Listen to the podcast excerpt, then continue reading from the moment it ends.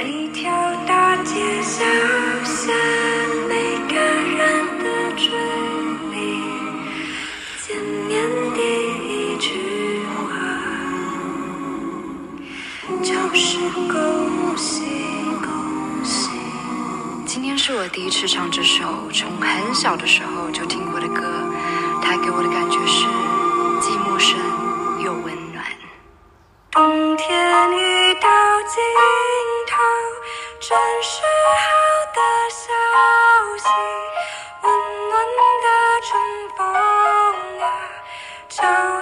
吹醒了大地。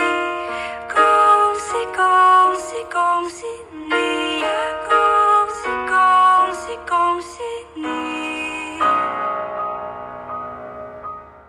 ！Hello，大家好，欢迎来到弄堂煮酒，我是主播丸子。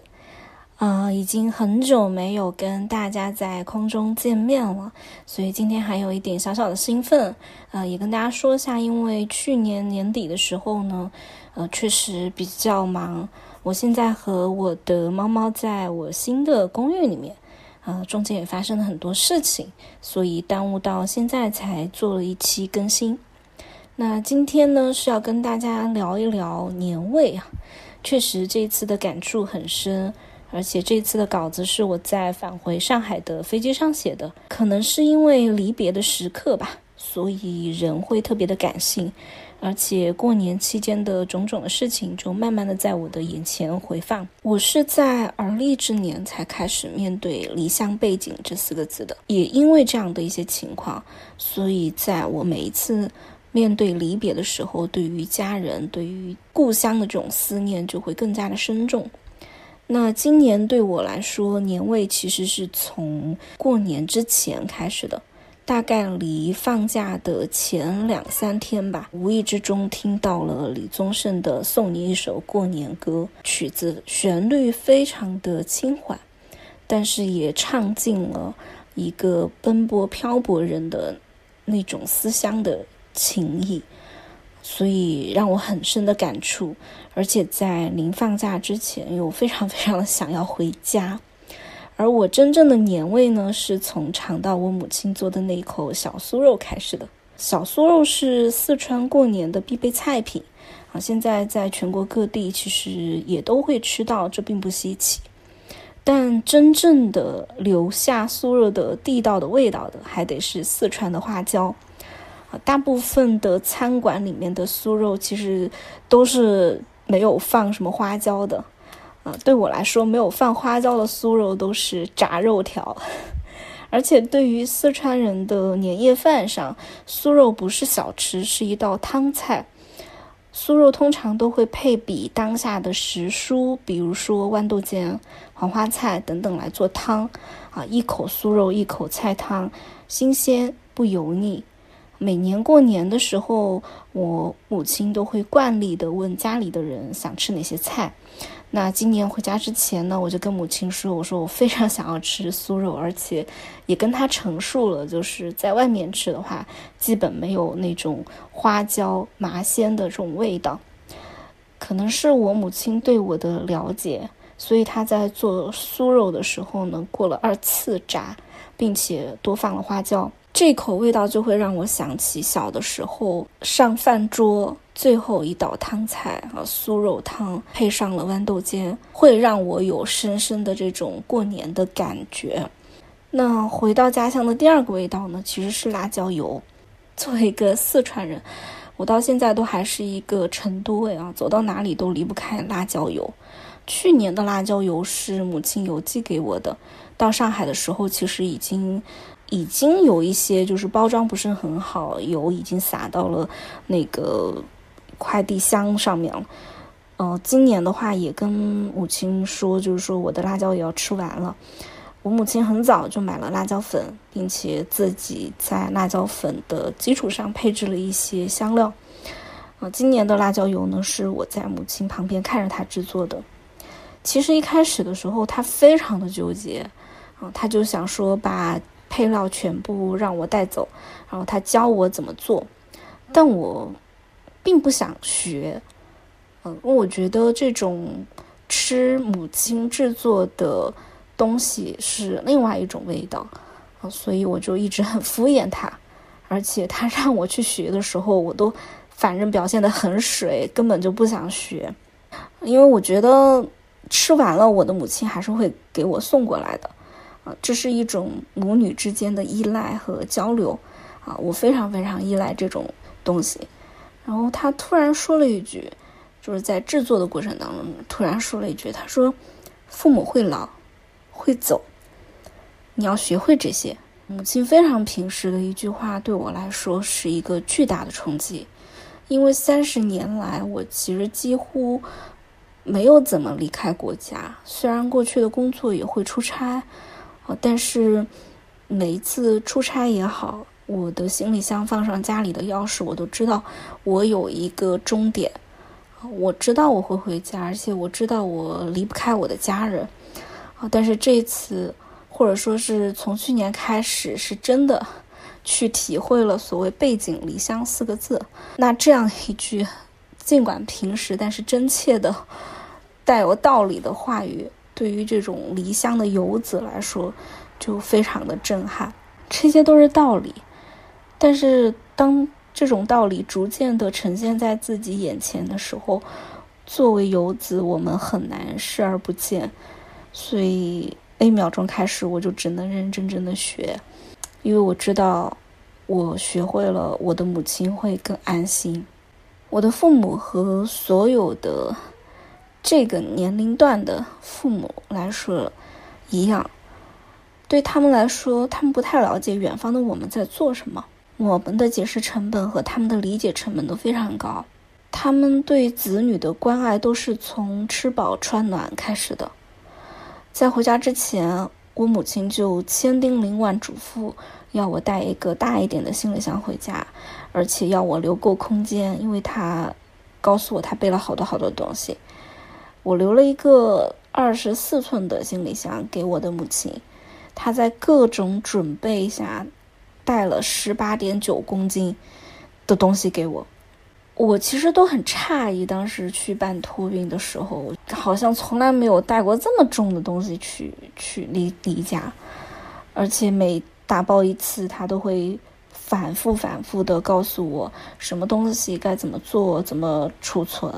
我想这就是他现在这个阶段对我表达爱的方式，而我在这个阶段只能坦白的告诉他我对他的需求。并且安心的接受他这番操劳，这就是我的回报。那这次过年的第二个让我觉得有年味的部分呢，是我和我姐姐一起去回到县城，然后吃路边摊，呃，和玩了一下打气球。我们那县城很小，过年的这种娱乐方式几乎几十年都没有变过。小的时候也无无非是打气球啊、套圈啊、转糖人啊、画石膏娃娃啊，现在都还有。小的时候就我和我姐就像小的时候一样去集市玩了这些小的项目。小商小摊贩的老板都很会做生意啊，客客气气的，还会赠送很多优惠券、体验券，各店联联合营销，呃，玩起来也特别的开心。其实不是这些东西平时没得玩儿，啊，也确实平时不会玩儿，但是在这种从小到大的环境和在这种过年的氛围里面玩起来就会非常的过瘾。然后我姐都说我看起来像一个小孩一样，而且身边听到的呢都是乡音，呃，故乡的话，那是一种从骨子里面传来的安全感。嗯你知道，你随口一句就可以让隔壁的老板帮你看着东西，啊，你也知道奶茶店的老板会怕你拿不下太多了，送你两个行李袋不要钱，这是一种真金白银的商业关系，但也是一种亲切的街坊生意，也更多的能够感受到邻里之间的这种相互的照应。虽然每年过年都会有朋友在网上教学如何回怼亲戚，啊，这些内容都很搞笑，啊，但对我来说其实不太实用。我很难很难对走亲串访的亲戚不耐烦。以前没离开家之前也会做做表面功夫，离开家之后呢，就更加会去听大家在说什么，关心什么，讨论什么。对于真正关心自己的呢，我会笑着接受和应和，嗯，客套的呢，我也会客套的回应几句，没有别的意思，只因为我可以逃避亲戚，而父母逃避不了。我礼貌的回应也会让父母在家乡好做人。对我来说，乡音呢，除了街坊邻里以外，亲戚无限提问以外，还有就是。呃，家乡的情报中心听八卦。呃，今年很有意思，就是过年期间，四川的天气都特别好，都是大晴天。然后我母亲约了家里的一些亲人在院子里面围炉煮茶。基本上这个年纪的长辈坐下来，如果在四川不打麻将的话，那就是情报交流了。在讲事实的同时呢，他们大部分都会回忆往昔。也算是对他们青春的一种追忆吧。这种追忆，不管过往是苦与乐，在他们当下的回忆里来看，都是很幸福的。若提到是比较苦的事情，那么现在的提及就会表示是一种轻舟已过万重山的心境。那如如果过往是欢乐的，那么他们多半都会忆往昔峥嵘岁月了。对我父母来说，他们其实很少会主动说起自己的故事，但是成长过程当中，他们却很擅长把过去的一些既定的经验拿来教育我。我想，只有在这种相熟的人和轻松的氛围里面，他们才会细谈自己的过去，而我在这些八卦与历史里面，也能让我更好的去了解我的父母。我会发现。母亲是一个做事麻利、脾气不怎么好，但是又很重情义、很重家庭感情的女性。我也会发现，父亲尽管在外面表现得很理性，但是其实骨子里会比母亲，呃，更感性一些。我在这些情报交流当中，其实不必说什么，甚至我可以听过就忘记，但是。现在的我，能够表达出细细的聆听，其实就是对父母一种陪伴和安慰。我春节的最后一点点年味，是在父母的琐碎的日常陪伴中体会到的。而立之年的我，再来面对离乡背景，在回家中，就会。下意识的花更多的时间去陪伴我的父母。今年我几乎推掉了所有的聚会，安安心心的陪着我的母亲。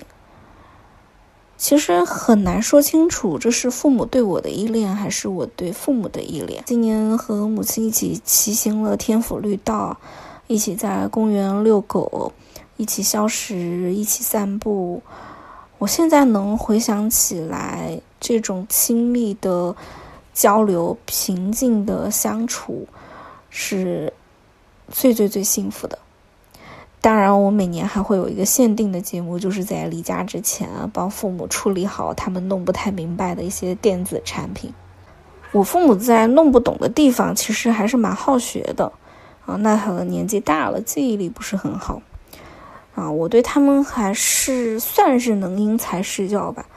我母亲喜欢让我把所有的学习的步骤按照她熟悉的方式来去做原理解释，啊，比如说主机引擎就相当于你的燃气灶，啊，需要远离高温和散热，基本上我会把所有他需要学的东西拿厨房来做比较，啊，这样他会学得很快，也会记得很牢。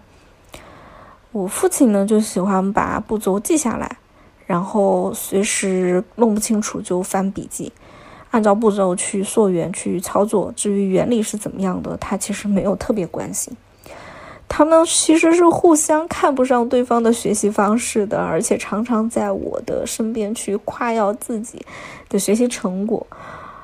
年轻的时候呢，会觉得父母简单的问题都要来问我，讲过一遍又忘了，就很麻烦。啊，现在会认为被家人需要。而且找到一种家人能理解的方式去沟通和交流，是多么的幸福。这好过彼此不解而吵架，并不在意要教他们多少遍，要重新帮他们设置多少次程序。我更担心的是，他们因为自己操作失误而充钱，而开会员，而丢失现金，因为他们知道自己被骗、被误操作后。会深深的恨自己无能，这是一种因年迈而无法避免的对自我的嫌弃。我不想看到他们这样。年味对于当代的游子来说，可能是不惧千里归途的风雪，只为那一口家乡的味道；可能是不为火车上人潮汹涌的逼仄，只为门口唤一声妈。是一年难见一面的珍贵记忆，是团圆后的喜悦心情。临走的时候，我不知道何时归来。我知道这十八点九公斤的行李装载不完我母亲的牵挂。我也知道去机场的每一脚刹车都是我父亲的不舍。他乡如家乡，故乡在哪？回乡的陪伴是父母会放在心头的纪念，这一念便是一年。新的一年，希望我爱的人都能心安理，身健康，一日家餐，勿挂牵。好了，今天的内容就是这样啦，感谢大家，希望我们每一个人都在新的一年能够所愿皆所求，能够事事顺利。拜拜。